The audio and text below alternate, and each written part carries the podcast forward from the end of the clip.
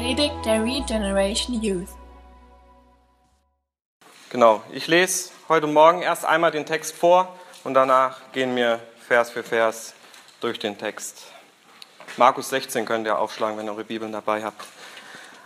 Am nächsten Abend, als der Sabbat vorüber war, kaufte Maria von Magdala, Salome und Maria, die Mutter von Jakobus, wohlriechende Öle, um den Leichnam einzubalsamieren. Früh am Sonntagmorgen, gerade als die Sonne aufging, machten sie sich auf den Weg zum Grab. Unterwegs überlegten sie, wer ihnen den Stein vom Eingang des Grabes wegwälzen könnte. Als sie jedoch hinkamen, sahen sie, dass der Stein ein massiver Felsbrock bereits zur Seite gewälzt war. Sie betraten die Grabhöhle und bemerkten dort auf der rechten Seite einen jungen Mann in einem strahlend weißen Gewand. Die, Frau, die Frauen erschraken sehr, aber der Engel sagte, habt keine Angst, ihr sucht Jesus von Nazareth, der gekreuzigt wurde. Er ist nicht hier, er ist von den Toten auferstanden. Seht, das ist die Stelle, an der sie ihn hingelegt haben. Geht jetzt zu den Jüngern und sagt ihnen, auch Petrus, Jesus geht euch nach Galiläa voraus. Dort werdet ihr ihn sehen, wie es er euch gesagt hat, bevor er starb. Zitternd vor Angst und Bestürzung flohen die Frauen aus dem Grab. Sie redeten mit niemandem darüber, so sehr fürchteten sie sich. Jesus war am frühen Sonntagmorgen von den Toten auferstanden und erschien zuerst Maria von Magdala, die er von sieben Dämonen befreit hatte. Und sie ging zu den Jüngern, die um ihn trauerten und weinten und berichteten ihnen, dass Jesus lebte, lebe und dass sie ihn gesehen haben. Doch sie glaubten ihr nicht. Danach erschien er ihnen veränderte, in veränderter Gestalt zwei Jüngern, die von Jerusalem unterwegs aufs Land gingen. Sie liefen zurück, um es den anderen zu erzählen, aber keiner glaubte ihnen. Später erschien er den elf Jüngern, während sie gemeinsam aßen. Er rügte ihren Unglaube, ihre hartnäckige Weigerung, denen zu glauben, die ihn nach seiner Auferstehung gesehen hatten. Und er sagte zu ihnen, geht in die ganze Welt und verkündet allen Menschen die gute Botschaft. Wer glaubt und getauft wird, wird gerettet werden. Wer aber nicht glaubt, wird verurteilt werden. Und diese Zeichen werden die begleiten, die glauben. Sie werden in meinem Namen Dämonen austreiben und sie werden in neuen Sprachen sprechen. Sie werden Schlangen anfassen oder etwas Tödliches trinken können und es wird ihnen nicht schaden. Sie werden Kranke die Hände auflegen und sie heilen. Nachdem Jesus, der Herr, ihn zu, zu ihnen gesprochen hatte, wurde er in den Himmel aufgehoben und er setzte sich auf den Ehrenplatz an die rechte Seite Gottes. Die Jünger aber gingen überall hin und predigten die gute Botschaft. Der Herr wirkte durch sie und bestätigt alles, was sie sagten und durch viele wunderbare Zeichen. Vater im Himmel, ich danke dir einfach für den Morgen. Ich danke dir dafür, dass du auferstanden bist, dass du ja, lebst und dass wir Hoffnung haben können. Und ich bitte dich einfach, dass du heute Morgen zu uns sprichst, dass du ja, uns einfach anrührst und ich danke dir einfach dafür. Du bist ein großer, wunderbarer Gott. In deinem Namen. Amen. Genau. Die ersten zwei Verse. Am nächsten Abend, als der Sabbat vorüber war, kaufte Maria von Magdala, Salome und Maria, die Mutter von Jakobus, wohlriechende Öle, um den Leichnam einbalsamieren. Früh am Sonntagmorgen, gerade als die Sonne aufging, machten sich auf den Weg zum Grab. Genau. Die Ägypter kennen wir ja davon eigentlich so, dass die ihre Toten einbalsamiert haben. Aber bei den Juden war das eigentlich so ein Akt der Liebe, dass sie ähm, ja, die Toten einbalsamiert und geölt haben. Und ein Zeichen dafür, dass die Frauen am dritten Tag dahin gingen, ist eigentlich, dass sie nicht darauf vertraut hatten, ähm, dass Jesus am dritten Tag wieder auferstehen wird oder nicht geglaubt haben. Und Jesus hat es oft in der Bibel vorhergesagt und das können wir in folgenden Versen lesen. Und das haben wir auch schon in Markus jetzt einige Male ja, durchgenommen. Und in Markus 8, Vers 31 steht der erste Vers. Dann sprach Jesus mit ihnen zum ersten Mal darüber dass der Menschensohn viel Schlimmes erleiden müsse und von den führenden Männern des Volkes, des Obernpriesters und den Schriftgelehrten verworfen werde. Er werde getötet und drei Tage später wieder auferstehen. In Markus 9, Vers 31, um mehr Zeit mit seinen Jüngern zu verbringen und sie zu unterweisen zu können, Er sagte zu ihnen, der Menschensohn wird verraten werden, man wird ihn töten, aber drei Tage später wird er von den Toten auferstehen. In Markus 10, Vers 34, die werden ihn verspotten, anspucken, auspeitschen, ihn schließlich töten und drei Tage wird er auferstehen. Die Verse 3 bis 4. Unterwegs überlegte sie, wer ihnen den Stein vom Eingang des Grabes wegwälzen könnte. Als sie jedoch hinkamen, sahen sie, dass der Stein, ein massiver Felsbrock, bereits weggewälzt war.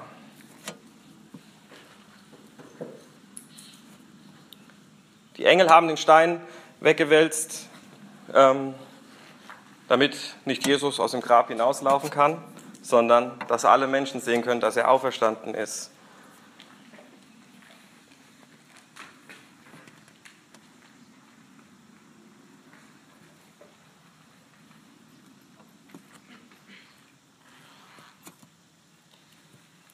Und ich finde es einfach ähm, ein schönes Zeichen zu sehen, dass ähm, Jesus ja, auferstanden ist, dass das Grab leer ist. Und es gibt immer viele Dinge, wo viele Leute da was hinterfragen. Wie kann es denn sein, dass der große Stein weg ist und sonst was? Aber ich finde, da sollten wir einfach wirklich immer vertrauen und sollten diese Dinge nicht hinterfragen, sondern einfach daran glauben. Und wenn wir daran glauben, dann festigt es uns auch. Und wir wissen, dass Gott groß ist und dass er gute Dinge tun wird. In Markus 16, Vers 5. Sie betraten die Grabhöhle und bemerkten dort auf der rechten Seite einen jungen Mann in einem strahlenweißen Gewand. Die Erfrauen erschraken sehr.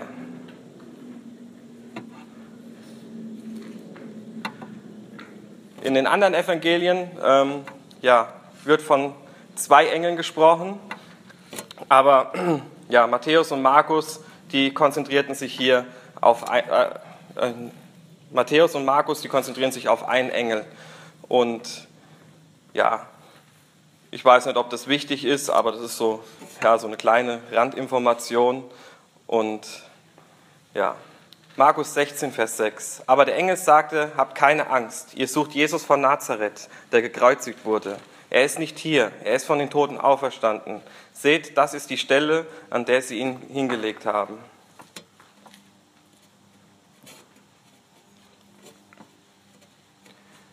Hier an der Stelle will ich einfach kurz darüber so ein bisschen nachdenken, ähm, wie wichtig das ist, dass Jesus auferstanden ist. Und ich möchte einfach mal ein paar Fakten, wo ja, die Römer oder die anderen sagen, dass das nicht stimmt. Und dann möchte ich die gerne mit Bibelversen und ähm, ja, widerlegen, dass das doch stimmt. Ähm, als erstes, Jesus war bewusstlos und kam später wieder zu Bewusstsein. Ähm, Stellen, die das widerlegen, ist, ein römischer Soldat teilte Pilatus mit, dass Jesus gestorben war. Wie der Benny, ich glaube, der hat es letzte Woche schon mal erwähnt, so, gerade bei den Römern ist es so, wenn die gelogen haben oder das dann doch irgendwie anders war, glaube, dann wurde meistens sehr kurz oder sehr schnell kurz ein Prozess mit denen gemacht, wenn die ihrem Herrn nicht treu waren. Ähm, das könnt ihr in Markus 15, 44 bis 45 nachlesen. Die römischen Soldaten brachen Jesus nicht die Beine, weil er bereits gestorben war, und einer von ihnen stieß Jesus mit einem Speer in die Seite. Das ist auch so eine Sache wieder, die die Römer gemacht haben. Und wie ich eben schon erwähnt hatte, dann muss das auch so gewesen sein. Das könnt ihr in Johannes 19, die Verse 32 bis 34 nachlesen. Josef und Nikodemus wickelten den Leichnam von Jesus in Tücher und legten ihn ins Grab. Johannes 19, die Verse 38 bis 40.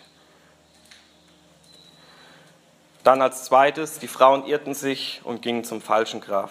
Zum falschen Grab. Maria Magdalena und Maria, die Mutter von Josef, sahen zu, wie Jesus in das Grab gelegt worden ist. Das können wir in Matthäus 27, die Verse 59 bis 61 lesen, Markus 15, Vers 47, Lukas 23 und 55, äh, Vers 55. Am Sonntagmorgen gingen auch Petrus und Johannes zu demselben Grab, Johannes 20, die Verse 3 bis 9. Unbekannte Diebe stahlen den Leichnam Jesu. das geht nicht. Das Grab wurde versiegelt, von römischen Soldaten bewacht und man kann sich das ungefähr vorstellen, die Leute, die damals ja, das Grab bewacht haben, ähm, ja, wie kann man sich das vorstellen? Ich würde sagen, man kann das mit so Leuten vorstellen wie heute GSG 9 oder sonst welches waren auf jeden Fall sehr hohe Tiere und die waren sehr gut ausgebildet und ich glaube, da kommen so normale Diebe nicht dran vorbei, um den Leichnam da zu stehlen. Das könnt ihr nachlesen in Matthäus 27, die Verse 65 bis 66. Die Jünger stahlen den Leichnam von Jesu. Die Jünger waren bereit, für ihren Glauben zu sterben. Hatten sie, hätten sie den Leichnam von Jesus gestohlen, hätten sie ihren Glauben damit für bedeutungslos erklärt. Dazu könnt ihr Apostelgeschichte 12, Vers 2 lesen. Die führenden Juden stahlen den Leichnam von Jesus, um ihn später vorzuzeigen. Und wenn die Juden das gemacht hätten, ähm, ja, dann hätten die den auch später präsentiert und hätten ihn vorgezeigt. Deswegen glaube ich nicht, dass das stattgefunden hat. Die Auferstehung, die ist aus, die ist aus mehreren Gründen sehr wichtig. Erstens, Jesus erfüllte sein Versprechen, dass er von den Toten auferstehen würde.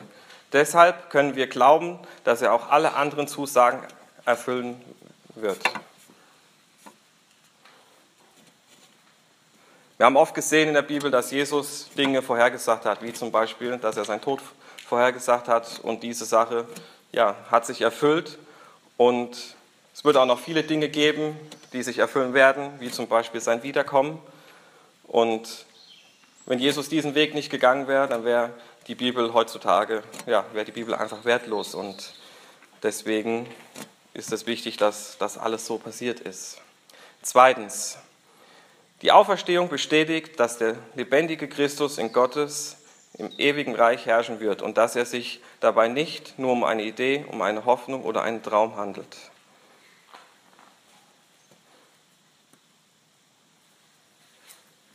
Das bestätigt, wie wir eben auch schon gelesen haben, dass Jesus im Himmel aufgefahren ist und zu der Rechten seines Vaters sitzt, dass auch wir später, wenn wir ja, zu ihm in den Himmel kommen, dass wir mit Jesus da oben sitzen und ja, Gott einfach loben und preisen können. Drittens, die Auferstehung Christi gibt uns Gewissheit, dass auch wir einmal auferstehen werden. Wenn Jesus wiederkommt, werden wir mit ihm auferstehen und werden die Welt regieren, mit ihm regieren. Viertens, die Macht Gottes, die Jesus aus den Toten auferweckt, steht, uns, steht auch uns offen, um uns aus den moralischen und geistlichen Tod wieder zum Leben zu erwecken, damit wir uns ändern und ihm im Glauben wachsen können.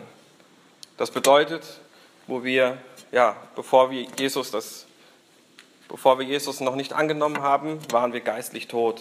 Und dadurch, dass wir Jesus ja angenommen haben und daran glauben, was er am Kreuz für uns getan hat und dass er auferstanden ist, sind wir im neuen Leben mit in ihm wieder auferstanden.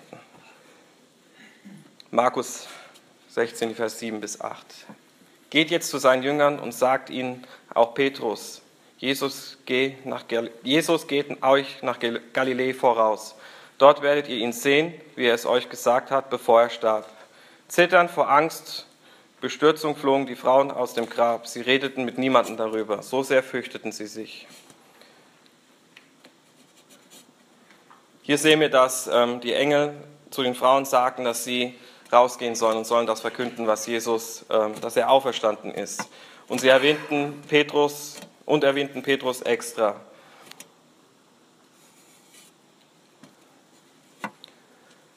Denn Jesus ähm, wollte Petrus die Verantwortung für seine Gemeinde übertragen.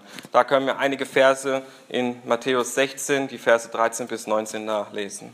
Als Jesus in die Gegend von Caesarea Philippi kam, fragte er seine Jünger, für wen halten die Leute den Menschensohn? Nun erwiderten sie, manche sagen, er ist Johannes der Täufer und andere sagen Elia und wieder andere halten ihn für Jeremia oder einen anderen Propheten. Daraufhin fragte er sie, um was meint ihr, wer ich bin? Simon Petrus antwortete, du bist der Christus, der Sohn des lebendigen Gottes. Da erwiderte Jesus, du bist gesegnet, Simon, Sohn des Johannes. Denn das hat dir mein Vater im Himmel offenbart. Von einem Menschen konntest du das nicht haben. Von nun an sollst du Petrus heißen. Auf diesen Fels will ich meine Gemeinde bauen. Und alle Mächte der Hölle könnt ihr, könnt ihr nichts anhaben. Ihr werdet die Schlüssel zum Himmelreich geben.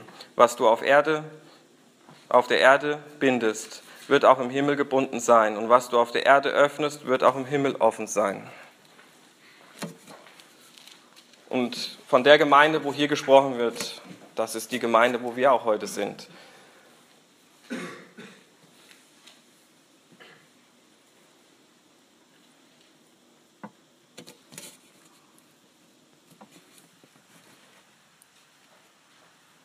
Und was wir auch sehen müssen, was auch für uns heute wichtig ist, dass Jesus, ja, dass wir das auch verkünden sollen, was im Grab einfach passiert ist in Markus 16, Versen 9 bis 14. Jesus war am frühen Sonntagmorgen von den Toten auferstanden und erschien zuerst Maria von Magdala, die er von sieben Dämonen befreit hatte.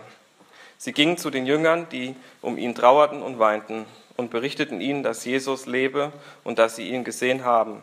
Doch sie glaubten ihn nicht. Danach erschien er ihnen in veränderter Gestalt zwei Jüngern, die von Jerusalem unterwegs aufs Land gingen. Sie liefen zurück, um es anderen und den anderen zu erzählen, aber keiner glaubte ihnen. Später erschien er den elf Jüngern, während sie gemeinsam aßen. Er rügte ihren Unglauben, ihre hartnäckige Weigerung, denen zu glauben, die ihn nach seiner Auferstehung gesehen hatten. Hier begegnet Jesus einfach allen nochmal, ähm, damit sie einfach persönlich anfingen, an ihn zu glauben und dass sie keine Zweifel hatten.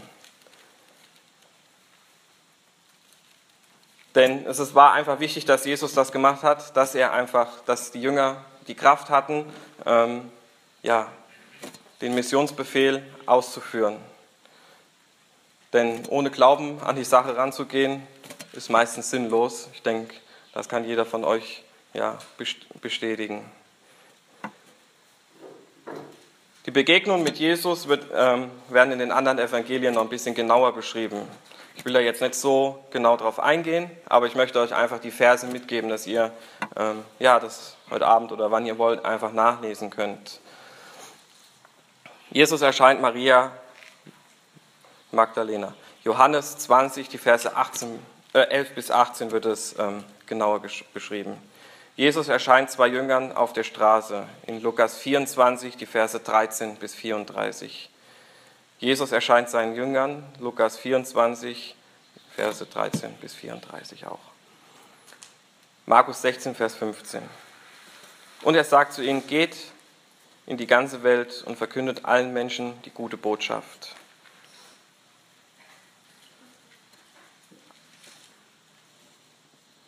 Das ist auch unser ja, Befehl, dass wir einfach da, wo wir sind, ähm, wenn wir Jesus angenommen haben, die Botschaft weiterzugeben.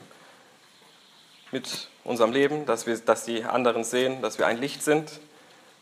Und ja, wenn wir auch daran glauben, dann werden wir auch die Kraft dazu haben, wie in den nächsten Versen einfach auch schon beschrieben wird.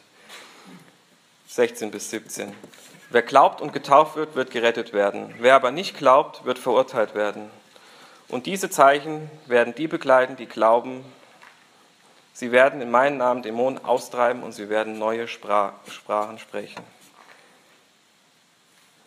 Hier sehen wir, wie ähm, Markus sagt, wer glaubt, wird gerettet werden. Er benutzt den Begriff, ähm, wer glaubt und getauft ist, wird errettet werden. Ähm, dazu will ich kurz sagen, die Taufe, ja, allein oder die Taufe kann uns nicht erretten denn wir können auch ohne Taufe errettet sein, denn wir müssen eigentlich nur das annehmen, was Jesus am Kreuz getan hat. Das ist aber einfach nur ein Zeichen dafür, dass wir an Jesus glauben und ja, dass wir errettet sind. In Lukas 23, Vers 43 sehen wir, wie Jesus ja, mit den anderen zwei am Kreuz hing und wo Jesus auch sagte, ich versichere dir, heute noch wirst du mit mir im Paradies sein, wo er das zu dem einen sagt und er war auch nicht getauft und ist trotzdem zum Herrn in den Himmel gekommen.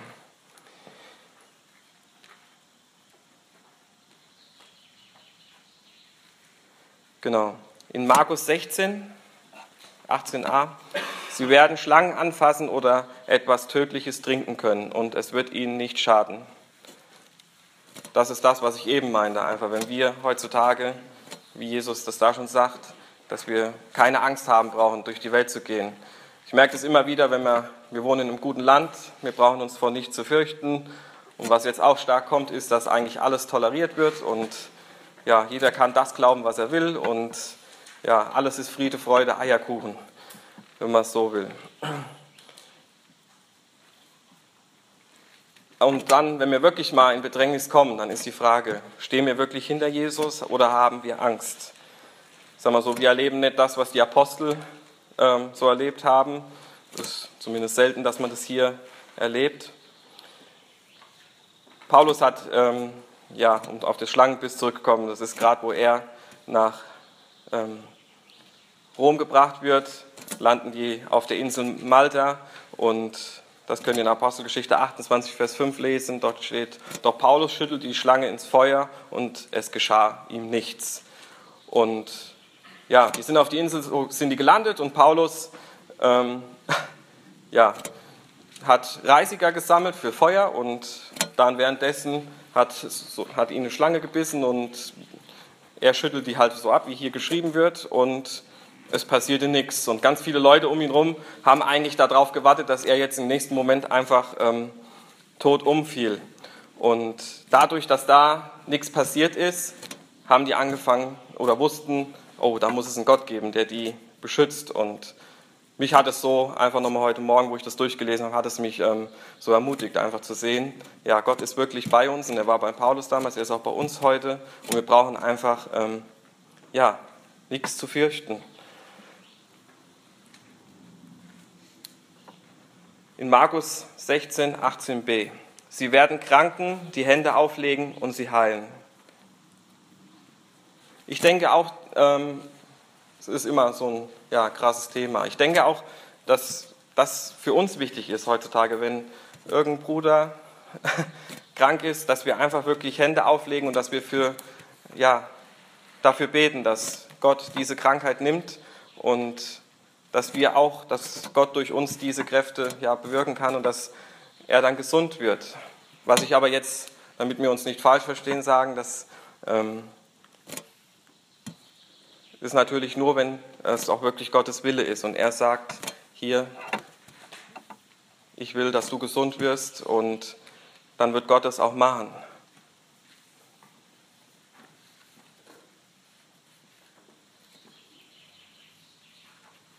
Denn wir sollten Gott nicht damit auf die Probe stellen und uns vor ihm stellen und dass wir vielleicht denken, dass wir größer werden, sondern wir sollten Gott allein wirken lassen und sollten darauf vertrauen, dass er das tun wird.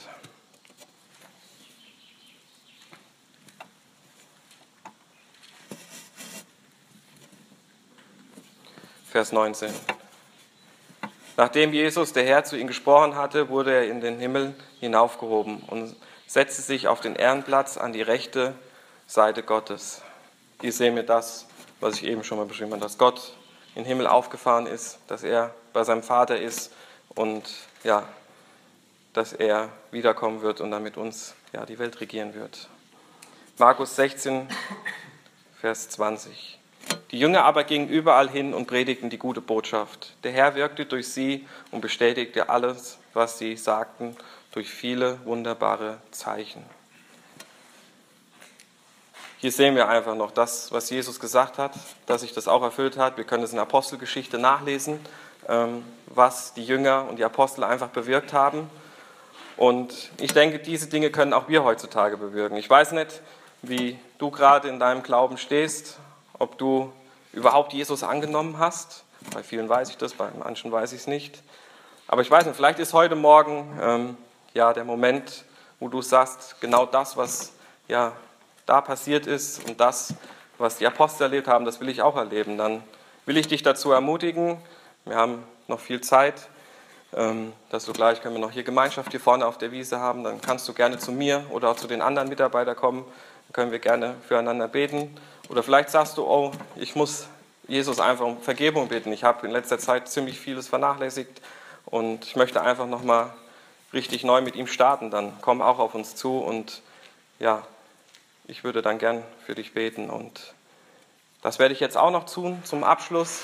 Dann hatte Jana noch ein paar Ankündigungen und da wir eben die Lieder alle vorher gesungen haben, bitte ich euch einfach darum, wir haben noch ziemlich viel Zeit, bleibt hier unten, reden, lasst uns noch miteinander reden, vielleicht haben wir auch noch Kaffee drin, holt euch was und wir können noch Gemeinschaft haben. Vater im Himmel, ich danke dir einfach für den Morgen, ich danke dir dafür, was du am Kreuz getan hast, dass du nach drei Tagen wieder auferstanden bist und dass wir dadurch einfach Hoffnung haben können. Und ich bitte dich einfach, dass wir jeden Tag aufs Neue daran festhalten und dass wir dir vertrauen und dass wir darauf vertrauen, dass du durch uns wirken wirst. Und ich bitte dich jetzt um jeden Einzelnen, der hier und morgen hier ist, dass du ihn einfach segnest, dass du nächste Woche ja, bei ihm bist und dass wir einfach wirklich neu gestärkt in die nächste Woche gehen können. Du bist ein großer, wunderbarer Gott und wir loben und preisen dich in deinen Namen. Amen. Für das Anhören der Predigt. Weitere Informationen findest du unter www.regenerationyouth.de.